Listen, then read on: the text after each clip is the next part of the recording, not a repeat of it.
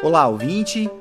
Este é o podcast Noites Gregas e você ouve agora mais uma Hora do Oráculo. Hoje nós vamos falar sobre uma entidade muito graciosa, benquista por muitos de nós e que também nos vê muito bem, muito amiga do homem, que é o Hipnos, o deus do sono. Esse ser maravilhoso que vem à noite e faz com que nós consigamos restaurar a nossa alma e a nossa existência. Nesta hora do oráculo, vamos contar algumas histórias é, onde ele aparece.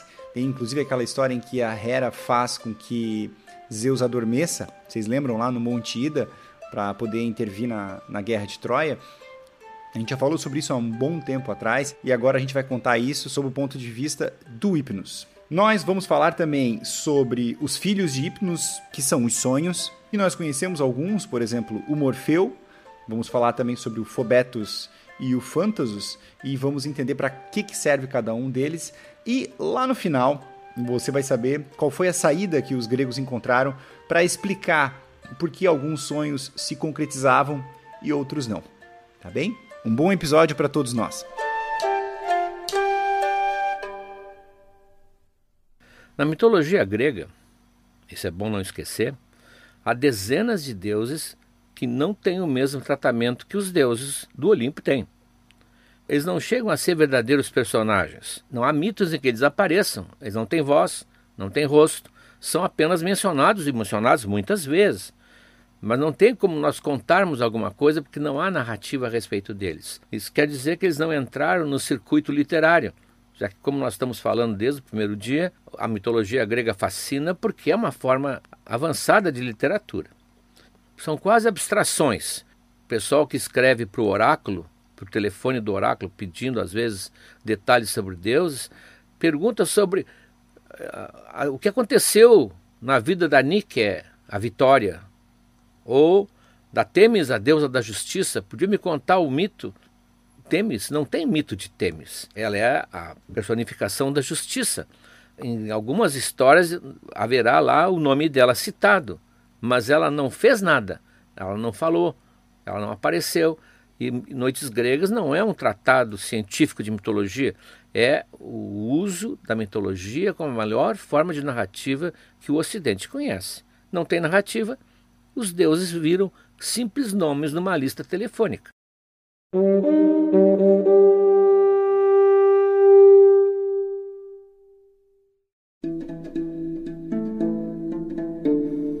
caso, hoje a gente fala da Nix, que é a deusa da noite. Ela aparece mencionada em vários lugares, mas não há nada que ela tenha feito. Ela sim deu a luz ao nosso deus de hoje, que é Hypnos, o deus do sono. Que aliás em Roma tinha o nome Somnus, mais próximo do nosso. Ele tinha um irmão gêmeo, o famoso Thanatos, que é a morte, mas que também não aparece praticamente em narrativa alguma, a não ser numa peça que depois nós vamos ver que o Hércules ah, tem um, um, enfrentamento com ele, mas ele nem fala.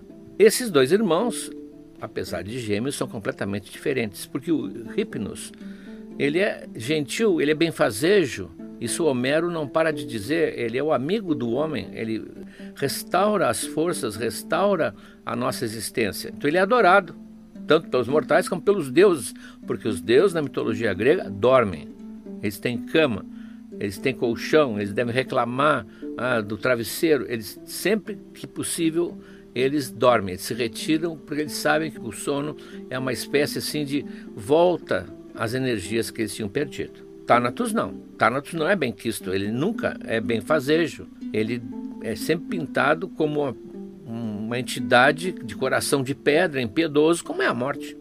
Ah, não há nenhuma simpatia pela morte.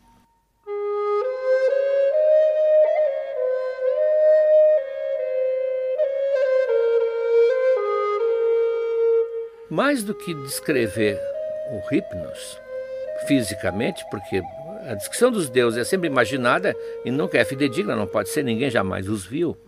Então, mais do que descrever o Hipnos, funciona a descrição de onde ele mora. O ambiente dele, o ambiente do deus do sono, por si só fala por ele. Há uma descrição fantástica dessa morada do sono que é do Ovídio. Ovídio, ele não é grego, ele entra nas noites gregas porque ele é o maior herdeiro da Grécia em Roma. E Ovídio escreveu as Metamorfoses, que, que vão nos ocupar aqui muito tempo depois em vários episódios, que é uma coletânea de mitos importantes, mitos interessantes, mitos que muita gente conhece, mas contados de uma maneira, com uma genialidade que só ele podia contar. É, seria um dos grandes contribuidores para o brilho da mitologia. Uma mitologia em que Ovídio também contou, ela é de outra qualidade.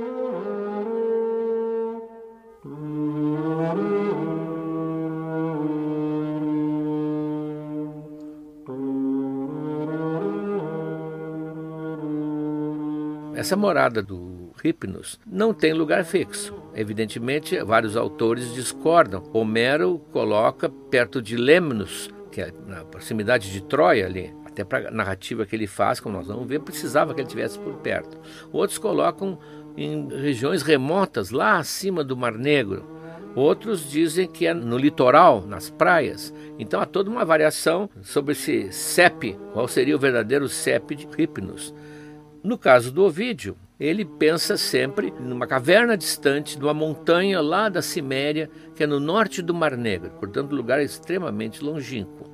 Há uma história de um casal que se ama muito, Seix e Alcione, que pertence às metamorfoses, e o marido se despede da mulher, o Seix se despede da mulher, e dizendo que voltará da viagem, que ele vai fazer uma viagem de negócio, e ela está com medo, ela está com um pressentimento ruim, e realmente ele, o navio dele naufraga e ele se afoga. Ele se afoga e a Hera tem pena da, da Alcione. Ela sente que a mulher vai levar um golpe quando souber. E a Hera é a deusa dos casamentos, a deusa dos matrimônios. Então ela resolve avisá-la através de um sonho.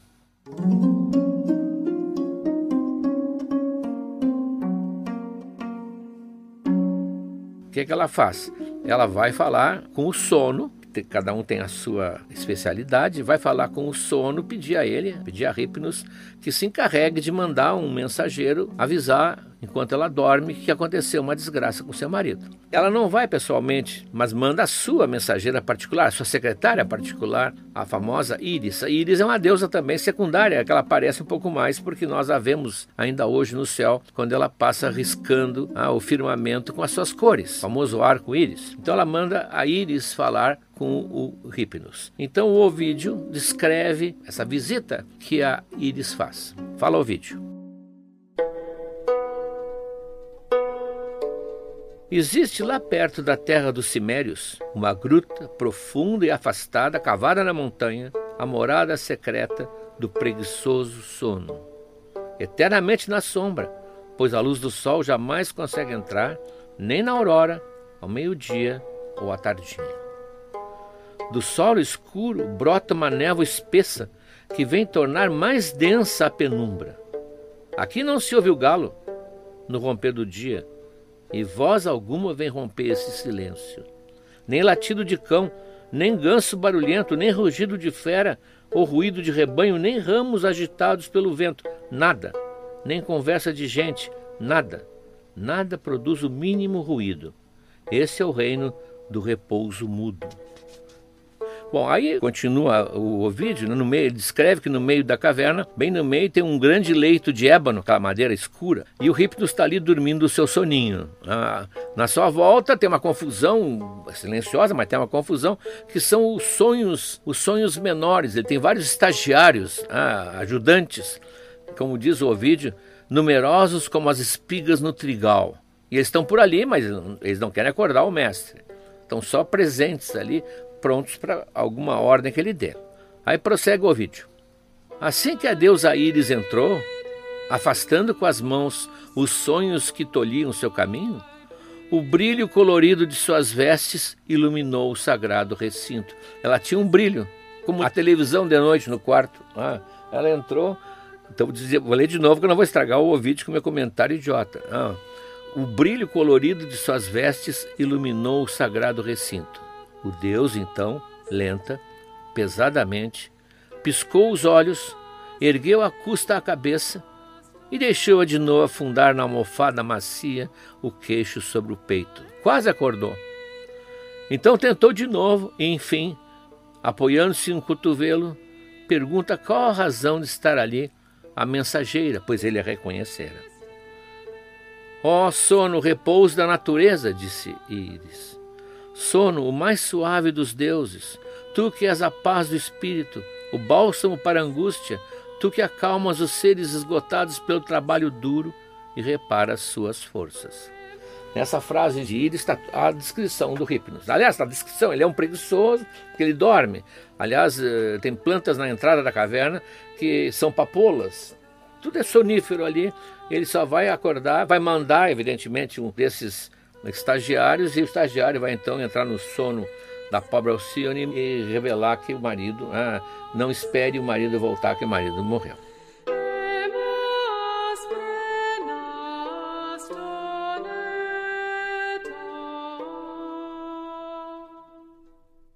Bom, o grande momento em que Hipnos, em que ele sai desse anonimato praticamente, é com Homero, na famosa cena da Ilíada, que nós já comentamos aqui quando vimos o episódio sobre a Hera. Mas ele é talvez uma das passagens mais deliciosas da Ilíada e a história em si é muito interessante e nós vamos vê-la agora mais pelo lado do Hipnos. A situação é a seguinte: Hera quer o fim de Troia, quer vê-la destruída, mas por razões uh, técnicas, o Aquiles se recusou a lutar do lado grego, ele cruzou os braços, isso desequilibrou a partida e os troianos começam a vencer. Os gregos recuam assustados, lutando sempre uh, em marcha ré em direção ao mar, onde talvez eles sejam expulsos. E Hera quer mudar essa situação. Só que até um dia atrás, todos os deuses se metiam na guerra. A guerra era uma, uma confusão. Ah, cada um tinha o seu protegido. Eles intervinham aqui, intervinham acolá, e os deuses tinham dado um basta nisso aí. Chega. Ninguém mais mete o nariz nisso aqui. Deixem eles decidirem. E eu vou ficar cuidando aqui. No alto do Monte Ida. O Monte Ida é um, uma montanha que tem perto de Troia, que permite exatamente olhar lá de cima como se fosse um estádio de futebol. Então Zeus se acomoda lá em cima para que ninguém se meta e fica controlando os acontecimentos. Ora, a Hera está doente, ela tem que intervir, ela não vai deixar. Tá? E como ela vai fazer, ela decide seduzir o marido. Seduzir o marido. O plano, no entanto, envolve a participação do Hipnos. Primeiro, isso está lá descrito, bem descrito no episódio de Hera. Ela faz um preparativo, ela se prepara maquilagem, ela escolhe roupas, ela pede o cinto encantado do amor para Afrodite, ela tudo que ela pode para se apresentar diante de Zeus de uma forma irresistível. Mas agora entra o Hipnos.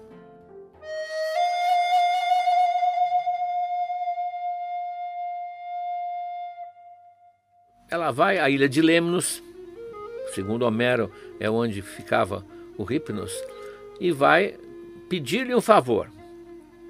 Como se trata de um favor, que ela vai pedir um grande favor, como nós vamos ver, ela já chega tratando como amiga. Segura a mão dele, ah, e diz: Olha, amigo, quando o Hera começa assim, já se sabe. Não? Amigo, põe para dormir Zeus, assim que eu tiver terminado de fazer amor com ele. Então o plano dela é seduzir os Zeus e ela quer que ele durma depois. Então ela precisa do apoio do Hipnos. Ah, qual é o cálculo dela? Enquanto os Zeus dormem um pouquinho, ela desce ao campo de batalha, ah, invisível, é claro, e troca a ordem das coisas e equilibra um pouco a partida. Mas ela já faz a, o pedido como oferta. Mas eu vou te presentear. Não te preocupa. Vou te dar um trono adorável de ouro que o meu próprio filho, o Hefesto, que é o ferreiro do Olimpo, fez, e junto ainda um banquinho daqueles para poder descansar teus pés quando estiver cansado. Excelente conforto. Aí o, o Hipnos dá um passo para trás, olha aqui, isso que ele é quieto, ele é suave, como diz Homero. Hera, honrada deusa, poderosa, filha de Cronos, Olha, qualquer outro deus, qualquer outro deus de raça imortal, eu faria o que tu pede, colocaria para dormir. Até mesmo o rio, o oceano, aquele que está à volta ao mundo, eu faria para dormir. Mas de Zeus, não. Vai me desculpar, Zeus, não. Eu só poria para dormir se ele quisesse. O que tu está pedindo, não vou fazer. Não vai acontecer. Aí ele diz: por quê? Porque já houve um incidente. Numa passagem da vida de Hércules, que nós falamos, inclusive como falamos agora no episódio de Troia também, o Hércules, houve uma ocasião que ele se revolta contra a Troia, não era ainda a Troia da guerra de Troia, anterior, se revolta contra a Troia e vai, atacar e destrói a cidade junto com seu grupo de dois ou três navios. Ele realmente se vinga de uma série de coisas que o antigo rei tinha feito com ele, o Laomedonte. Então ele destrói a cidade e quando vai voltar, não havia ainda esse ódio de Hera contra Troia. Esse ódio de Hera contra Troia só aparece depois daquele julgamento das deusas em que ela perde o pomo da discórdia para Afrodite, aquele julgamento em que ela ficou mortalmente despeitada. Então, nessa época, o ódio de Hera, que está sempre odiando alguma coisa, era por Hércules. Porque Hércules ela persegue a vida inteira, como nós vimos, porque era o filho ah, ilegítimo preferido de Zeus. Então, ela, naquela ocasião, tinha convencido o Hipnos, naquela época ele era inocente, a adormecer os Zeus. E aproveitou então que Zeus estava dormindo e mandou um temporal gigantesco para afundar os navios de Hércules. E a, a ventania e ondas altas que no Mediterrâneo não são comuns, ele mal e mal consegue sobreviver lá numa ilha, ele vai dar na ilha de Kos, onde Zeus fica sabendo, acorda e fica sabendo o que está acontecendo. Então, diz o Hipnos, naquele dia eu escapei por pouco, cara. Muito pouco. Ele acordou furioso, espancando todo mundo que estava em volta, até que chegou, descobriu o que estava acontecendo e veio atrás de mim. E me pegou e quase me joga lá de cima, no fundo do mar. Se eu não vejo a minha mãe, a Nix, à noite, e eu me agarro nela e peço socorro. Bom, aí os Zeus, em respeito à noite, todo mundo respeita a minha mãe, ah, me deixou escapar. Agora fazer de novo? Eu não sabia que tu estava planejando fazer mal para Hércules naquela ocasião. Eu entrei como um patinho. Agora não, eu não posso fazer isso agora de novo. Ele é meio trapalhão assim, mas Hera não ia desistir. Resolveu atacar por outro lado.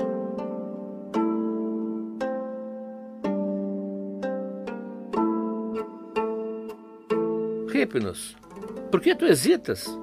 Estás exagerando. Naquela vez é porque era o filho dele que estava em jogo. Mas agora, pelos troianos, ele não vai se irritar. Uma coisa é ele ficar bravo porque estava sendo ameaçado o filho. Agora, é apenas uma preferência política dele. Acredita em mim. Vamos, eu te peço, eu já sei que eu vou te dar. Vou te dar uma das três graças para tu casares com ela. A Pazité, que eu sei que há muito tempo tu trazes de olho. As três graças são aquelas três filhas de Zeus, aqueles grupos de três, né? tem as três moiras, as três graças, que o nome está dizendo, elas representam a graça, a leveza, a beleza, o bem-estar da mulher. Sempre são pintadas com um trio. Vocês podem olhar no Google, tem dezenas de pintores pintaram as três graças. E o Hipnos gostava dessa pazité, e a Hera então toca no ponto né, fatal. Eu te dou ela para casar.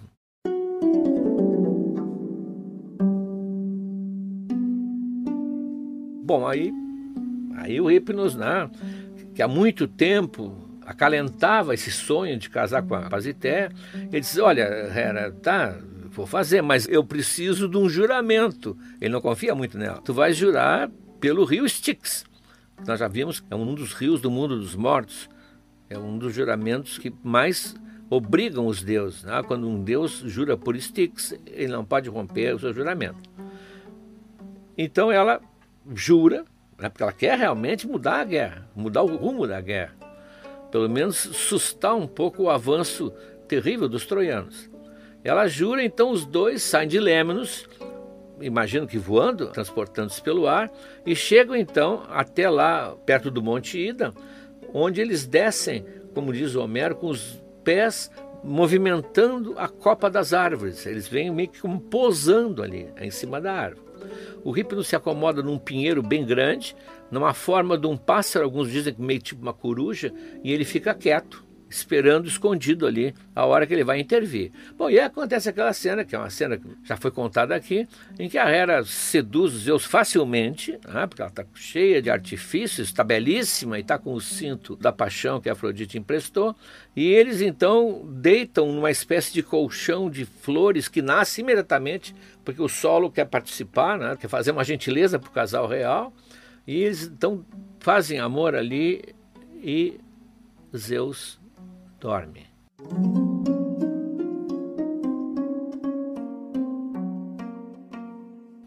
Hipnos adormece Zeus. Eu acho que ele esqueceu de tirar esse comando do computador e por isso até hoje muitos homens fazem a mesma coisa depois que fazem amor, mas é o Hipnos, o Hipnos é o culpado. Ah, a Hera que pediu, foi a Hera que pediu. Ah, então não pode reclamar. E a Hera então muda o curso da batalha. É claro que, como a guerra de Troia é um vai e vem, um vai e vem, ora estão diante das muralhas, ora estão já na beira do mar, portanto, ora um recua, outro, outro avança. Isso não decidiu nada, mas é um incidente que permitiu a narrativa de uma bela história, quase picante, e que fez com uma observadora, uma psi-observadora, dizer que isso também mostra como o sono está ligado ao sexo. Ele não é só irmão da morte, também tem um outro lado. Há uma espécie de ligação do sono da noite com o sexo.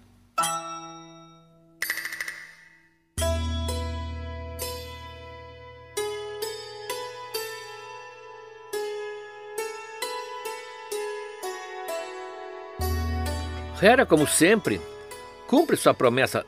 Ela sempre cumpria suas promessas e também suas ameaças, nós sabemos. E então o Rip nos casa com a sua amada Pasitea. Tem vários filhos com ela. Os Oneiroi. Oneiroi é o plural sonhos, os sonhos. Daí vem o radical onírico que a gente usa, referente ao sonho. Eles pouco aparecem na mitologia. Quem mais fala nisso é o Ovídio. O Ovídio sentiu que aí tinha uma coisa para explorar e desenvolveu mais, como nós vimos na magnífica descrição da morada do sono. Então, embora haja muitos sonhos menores, sonhos secundários, como eu disse, sonhos ajudantes, sonhos estagiários, tem os mais importantes, que são os sonhos VIP, que são os filhos mais diletos do Hipnos, que são o Morfeu, que é o principal, tanto que é considerado por muitos o deus do sonho, sem contar com a confusão que era comum de achar que Morfeu era o deus do sono. Não, é o deus do sonho. O Fobetor e o Fantasus, Cada um dos três era especializado numa coisa. Estranho isso, a ideia, mas é muito interessante. Eles eram sonhos, mas cada um tinha uma vocação, cada um tinha um talento para alguma coisa. O Morfeu é o especialista em gente. Sonho com pessoas é com ele. Ele era um grande imitador da forma humana, da voz, do sorriso, das feições, da maneira de caminhar, da roupa. Então, quando ele aparecia no sonho, quando ele aparecia para a pessoa dormindo, parecia que tinha aparecido ali o pai, ou o marido, ou a mulher realmente viva na frente do que estava sonhando. Ele é um rei da representação, um grande artista, digamos assim. Então, tanto que a ele é que cabia todos os sonhos que aparecem na literatura que reis tiveram. Reis e heróis, quando o sonho é Morfeu que está lá. Ele é o mais importante de todos, então ele que assume essa missão é minha, é dele.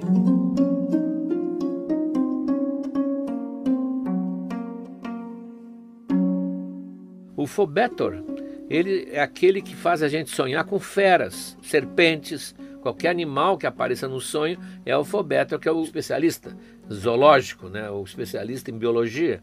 É ele que aranhas, baratas, tudo é com ele. Se algum dia tiverem um sonho assim, não é para jogar no bicho, é para saber que o Fobetor está visitando vocês.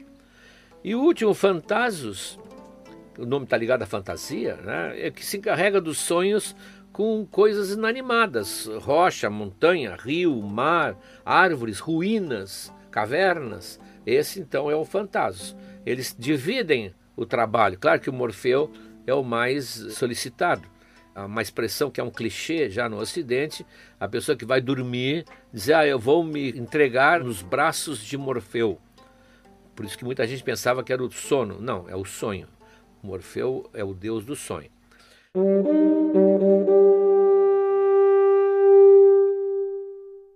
Esses sonhos tanto aquela multidão de sonhos menores como esses três importantes, não importa, eles quando saíam da residência do Hipnos, quando eles saíam da sede, que nem bombeiro, assim, quando eles saíam, havia duas saídas. Explico. O grego, como muitos povos, acreditava no valor profético dos sonhos. Enquanto para nós, depois de Freud, o sonho é a recuperação de coisas que passaram já, ou coisas que estão lá no nosso inconsciente, eles acreditavam que o sonho era sempre previsão do futuro. Até a minha avó, quando sonhava com não sei quem, jogava no camelo. Eu não sei quem era a pessoa, mas ela jogava. Então era, vai dar o que vai dar isso, vai dar aquilo. Tinha até um livrinho que ela tinha interpretação dos sonhos para o jogo do bicho. Muita gente pensa que sonhar então com alguma coisa é um aviso do futuro. Isso era normal para o grego. Só que, evidentemente, dezenas de vezes a gente sonha e não acontece nada. O grego, tão muito racional que era, apesar de acreditar nessa história dos sonhos, tinha que dar uma saída para o caso em que o sonho falhava, como no foguete de São João que dá chabu, que não estoura, tinha sonhos que não aconteciam. Então eles inventaram, claro que tudo é inconsciente, mas é a sabedoria criativa do mito. Inventaram dois portais. Um portal era recoberto de lâminas de chifre, bem fina, meio transparente, e outro portal era de lâminas de marfim, o portal de chifre e o portal de marfim. Se o sonho saía pelo portal de chifre, era um sonho verídico, era um sonho quente, podia confiar. Se o sonho saía pelo portal do marfim, esse não era confiável, não era verossímil. Aquilo que ele dizia não ia acontecer. O problema todo que ninguém solucionou é como é que a gente, ao sonhar, sabia se aquele saiu pelo portal do chifre ou pelo portal do marfim. Não tinha uma etiqueta de voo, ah, não tinha uma, uma procedência. Então, apesar de terem criado os dois portais, não tinha como saber. Quem fala muito nisso claramente é a Penélope. Porque a Penélope na Odisseia tem vários sonhos famosos. Quando chegarmos na Odisseia, nós vamos ver esses sonhos. E ela então explica isso, falando com Ulisses, ela diz assim: Isso aqui é Homero. Há dois portões para os sonhos, um feito de chifre, outro de marfim.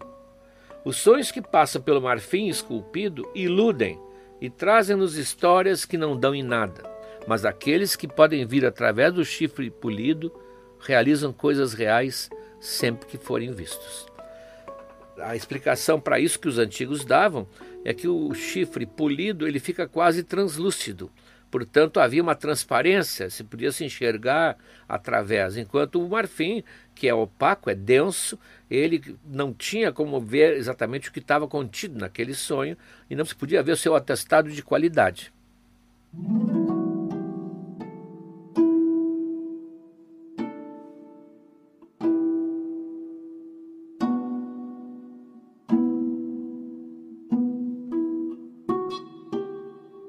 É tudo o que temos sobre Hipnos. Então você já sabe. Quando sonhar com alguém, é Morfeu que está ali. Quando sonhar com algum animal, e às vezes é difícil distinguir o animal de uma pessoa, é o Fobetor. E se forem escadas, grutas, estradas, montanhas, até mesmo árvores, é o Fantasos que está trabalhando ali. Claro que você, se quer saber a opinião do Noites Gregas, todos os sonhos, todos os sonhos em relação ao futuro saem pelo portal de Marfim. Não informam nada do futuro, mas todos eles, se formos levar em consideração a nossa personalidade, a nossa alma, a nossa psique, com certeza eles saíram pelo portal de chifre, porque eles vão dizer muita coisa a nosso respeito.